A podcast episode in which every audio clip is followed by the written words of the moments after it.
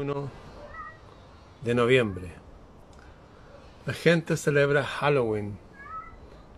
¿Qué es lo que celebran realmente? Bueno, una celebración es celebrar, es pasarlo bien, y creo que darle la oportunidad a los niños que se reúnan y que tengan un sentimiento de comunidad y de alegría y que los vecinos se conozcan, todo eso es encomiable, es maravilloso, pero ¿es solo eso? ¿De dónde viene esta celebración? Yo algo, algo sé de la cultura celta. ¿Mm? Estos árboles vienen de allá, esos escudos que tengo atrás, con esos símbolos. ¿Mm? Tengo un pariente que se llama Toño Freire, que fue director acá de diarios, Premio Nacional de Periodismo, y ahora fue recorriendo la ruta para ver de nuestros ancestros. Y dice que recorrió toda Europa y llegó hasta lo que ahora es Sajonia y que ahí antes habían salido unas tribus celtas, los primeros freires que después llegaron a Europa y se unieron a órdenes de caballería y qué sé yo. Algo sé, esta fiesta originalmente en el hemisferio norte, en la parte norte del planeta va a ser más específico, más hacia el polo norte, se llama Samaín. Samaín. Y tiene que ver con el fin del verano el fin de la época de calor. Pero ahora está empezando la época de calor. Para nosotros nos correspondería Beltane. Beltane, que tiene que ver con la época de las cosechas. Estamos al revés. Ya, pero está bien. Pongamos que todos celebramos eh, Samaín, ¿ah? lo que ellos dicen que es lo que sería Halloween, que dice la fiesta de los muertos, y pintan a sus niños con caras de muertos, y les dan dulce a los niños. A ver, yo no recuerdo jamás en mi vida haberle dado un dulce a mi hija. Jamás, nunca es cero. Sí me recuerdo haberle dado chocolate.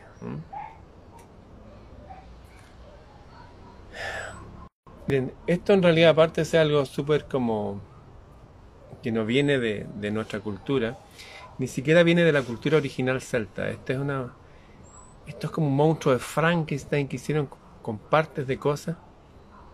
Y si yo solamente analizo los símbolos que se veneran esta noche, deja las puertas abiertas para las nuevas generaciones para ser dominadas, no solamente ser dominadas políticamente, sino ser dominadas por las entidades, los seres que gobiernan este mundo. El otro día hablamos de eso con mi amigo Eduardo Llano, doctor en psicología y no por eso no conocedor del mundo invisible creo que deja las puertas abiertas para, para influencias muy desagradables. Me llama mucho la atención que le llaman la fiesta de los muertos, de los muertos. En circunstancias que el original Samaín tenía que ver con los seres feéricos. ¿Qué es los seres feéricos? ¿Han escuchado hablar de las hadas? ¿De los elfos? Son esos seres que le dan vida hasta las flores, Incluso algunos dicen que le dan energía hasta las piedras. De hecho, para los que usan las gotitas de Bach, de Edward Bach, las gotitas de Edward Bach es el rocío que cae en las flores y se, se colecta y eso se toma. Ahora lo mezclan con brandy y todo porque hacen un negocio, en esas cajitas valen 500 dólares. Pero originalmente lo que decía Edward Bach, que era antroposofo, eh, Decía que esas gotitas sanaban por las influencias benéficas de los seres feéricos, de las hadas y los elfos que, que cuidan a las plantas. Entonces Samaín tenía que ver, una fiesta que tenía que ver con esa vida que hay entre medio de lo que nos vemos vida, entre medio de todo lo que vemos de color y todo eso, hay una vida invisible para los ojos de muchos, visible para los ojos de unos pocos, a veces niños que pueden ver, y es como representantes de la divinidad, en pequeñito que nos rodean. La fiesta de Samaín tenía que ver, sí tenía algo que ver con la muerte, en el sentido de que la gente que se había muerto, este día el velo entre este mundo y el mundo donde ellos viven, viven y viven para siempre, es más delgado. Una forma de sentir que un día especial para acordarnos de ello y por eso que la gente va a los cementerios. pero acordarnos no como, ay, ¿por qué se fueron? No, sino que, wow, ya trascendieron a una vida sin límite. Allá nos están esperando. Es como tener conciencia que hay una vida que nunca acaba. Al revés de esta fiesta que la hacen acá. De calavera, de zombie. Yo creo en, en la ciencia, recuerdo a este hombre Einstein, que hablaba que habían dos cosas infinitas. El universo y la, y la imbecilidad humana. Y él decía que no estaba tan seguro de su primera afirmación.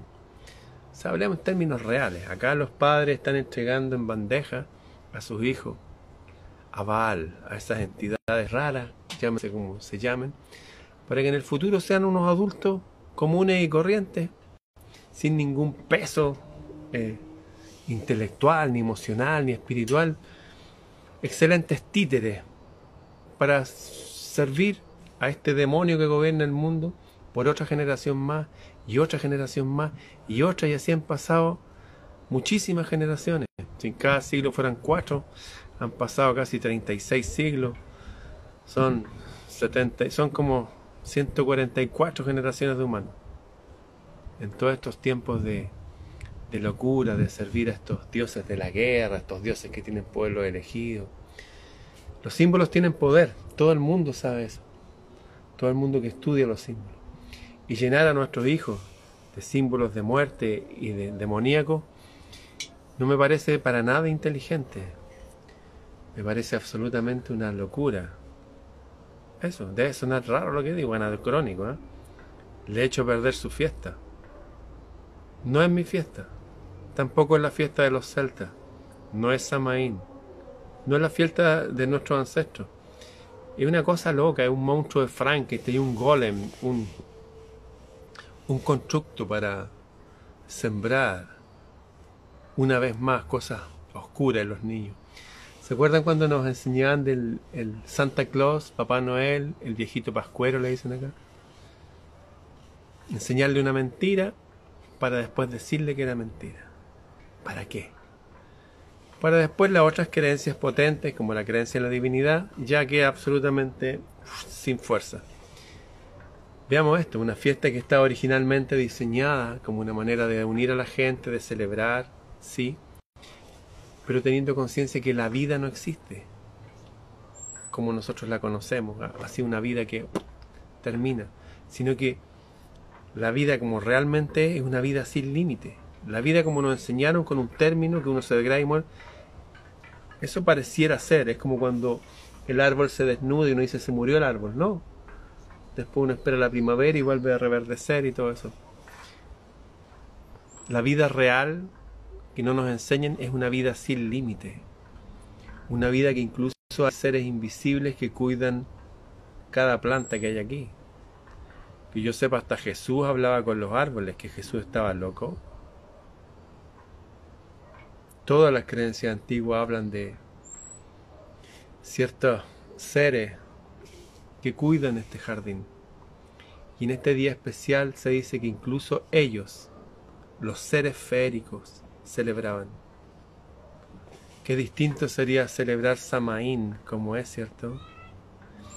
Y dejando a nuestros hijos y a las nuevas generaciones conscientes de que hay un universo de vida sin límite.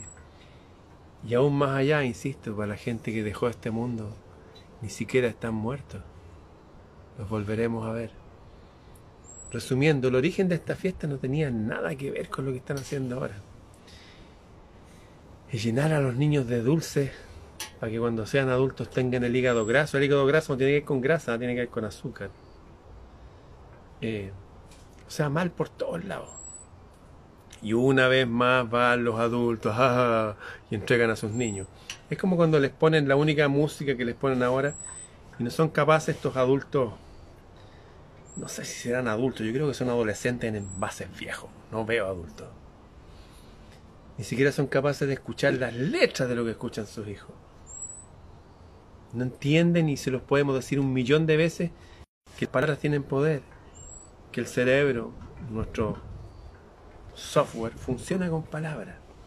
Los llenan de basura a través de las palabras, los llenan de basura a través de los, dulces y todas esas cosas, los llenan de basura a través de creencias que no tienen nada que ver. La fiesta de Samaín tiene que ver con una fiesta de ser esférico, una fiesta para entender que no hay muerte. Que de hecho el velo entre este mundo y el mundo de los que se fueron es más delgado. Uno puede ir y decirle al papá o a la mamá, oye, te echo de menos, te agradezco esto, me acuerdo cuando hicimos esto o esto otro, y celebrar con los amigos, y bailar es una celebración de unidad en torno a la vida, una vida sin límite. Nada que ver con esta cuestión. Nada que ver es cero. Eso, ustedes creen, críen a sus hijos como quieran. La verdad a mí ya no me interesa. Sé que la mayoría de la gente va a ir feliz a, seguir la corriente de este mundo y la, mano, y la minoría, como la época de Noé, son los que van a subirse al barco, a la nave. La minoría van a salir de Sodoma y Gomorra. Las minorías Siempre las minorías son las que tenían la razón. Minorías ilustradas.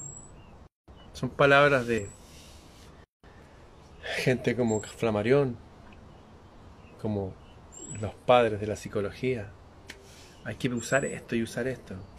Los símbolos tienen poder. Lo que uno le enseña a los niños en la infancia va a ser lo que van a hacer como adultos. Lo, lo que uno les da de comer ahora va a formar no solamente su cuerpo, sino todo su constructo energético, su intelecto. ¿Sabía usted que el cerebro se alimenta de grasa? ¿No? ¿Ah? Hemos dejado de ser humanos.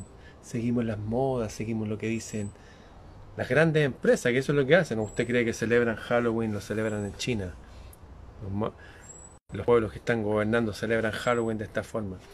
Ni siquiera existen estas imposiciones en la educación de los niños del LGTB. Eso no existe ya. ¿Por qué cree que existe acá? Porque somos más modernos porque nos están desempoderando para quedarse con nuestra riqueza. Estamos en una guerra silenciosa, eso, y están atacando a nuestros niños.